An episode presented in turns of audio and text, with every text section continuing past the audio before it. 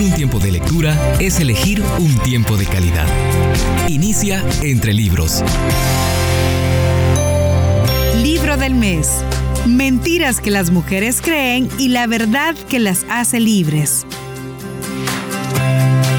Leo a continuación de este libro Mentiras que las mujeres creen y la verdad que las hace libres, el prefacio escrito por Elizabeth Elliot.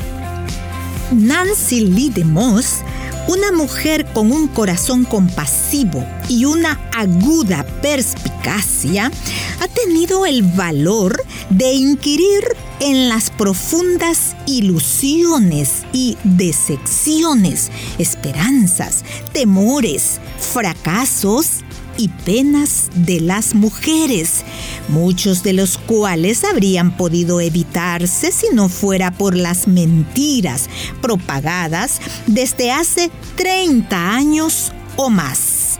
Mentiras como, debes tenerlo todo. No caigas en la trampa de la compasión. Cualquier cosa que hacen los hombres, nosotros podemos hacerlo mejor entre muchas otras.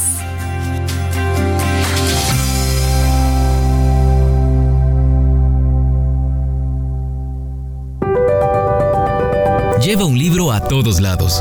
En un tiempo de espera será de gran ayuda.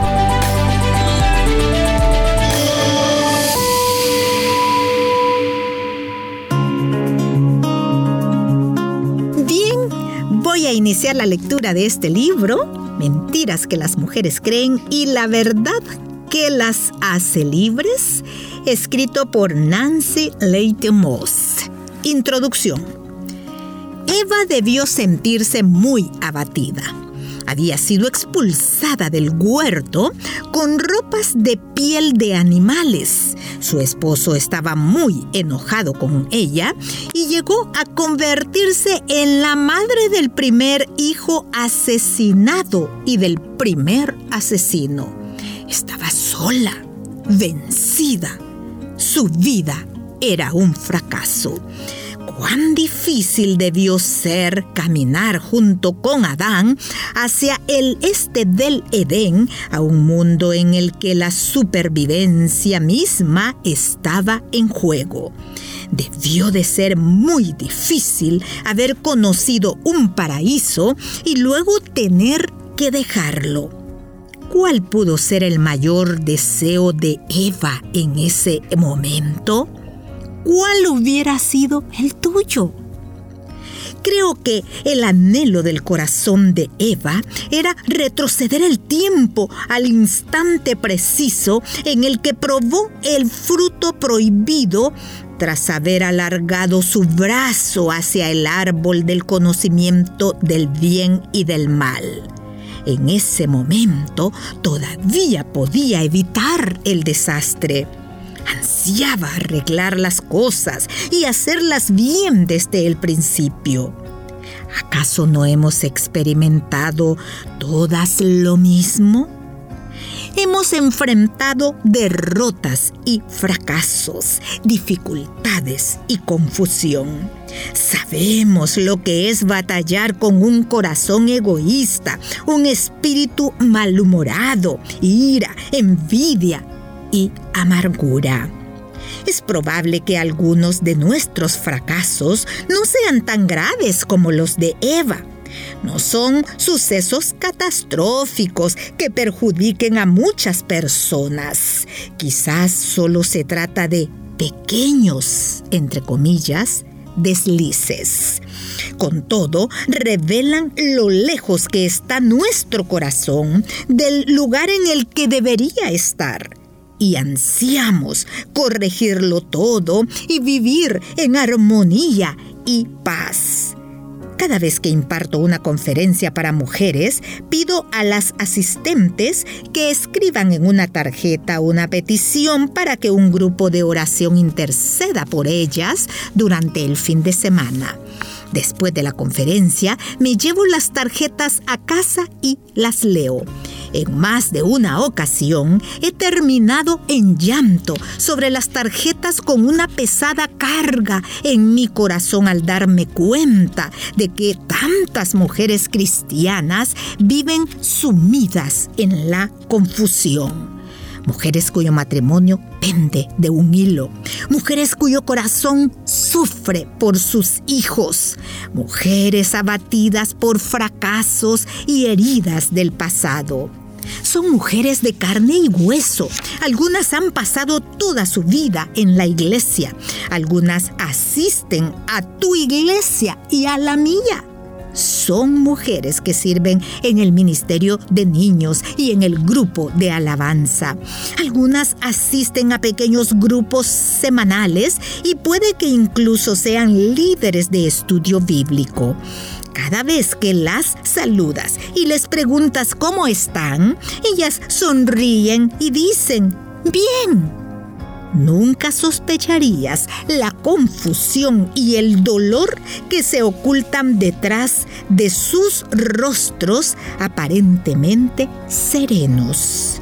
No se trata de casos aislados.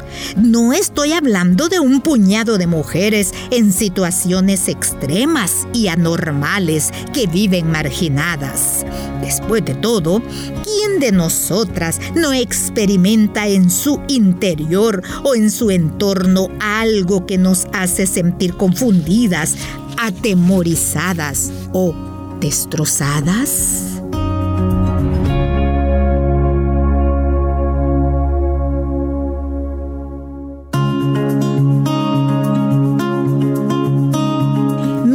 Que las mujeres creen y la verdad que las hace libres. Es el título del libro que leo en esta ocasión. Voy al segundo segmento de lectura.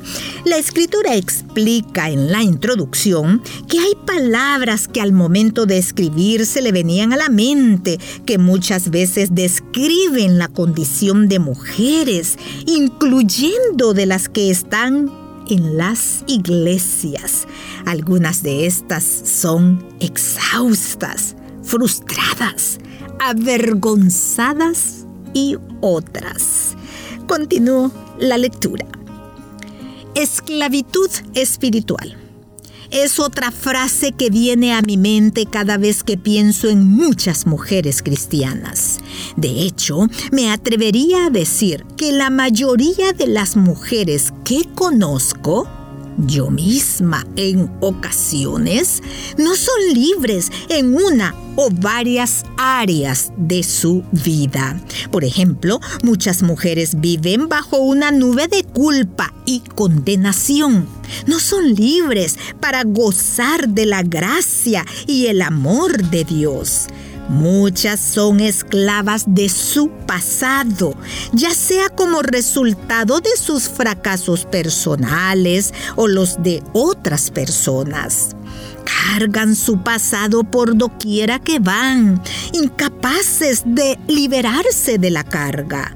Otras son esclavas de lo que la Biblia llama el temor del hombre, atadas por el miedo al rechazo, al que dirán, y a la búsqueda de aceptación. Otras son esclavas de sus emociones, como la preocupación, el temor, la ira, la depresión y la autocompasión. Un área considerable de esclavitud para las mujeres tiene que ver con la comida. He escuchado acerca de esto de boca de mujeres de todas las formas y tallas. Algunas no pueden parar de comer y a otras les resulta imposible forzarse a comer. En cualquier caso, viven en esclavitud.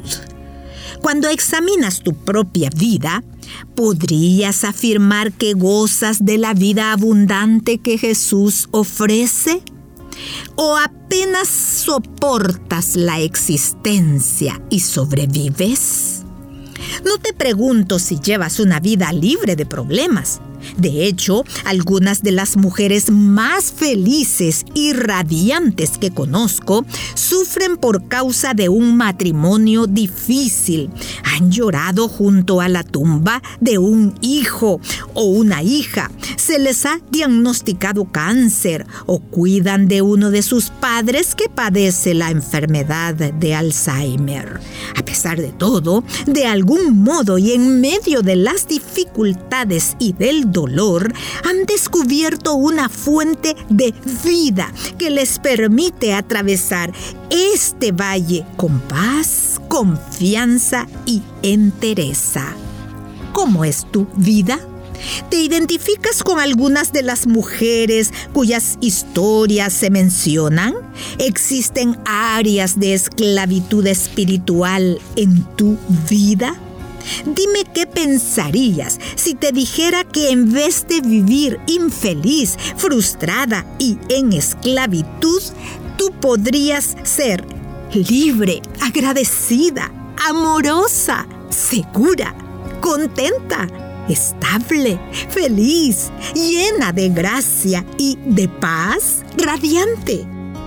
Estas palabras describen el tipo de mujer que yo anhelo ser. Supongo que también es tu anhelo.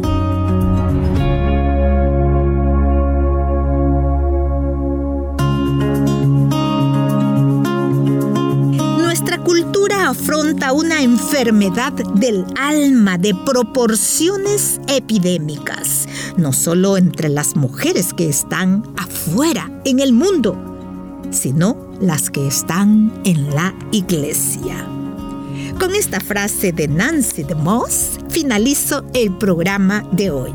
Que el Señor le bendiga.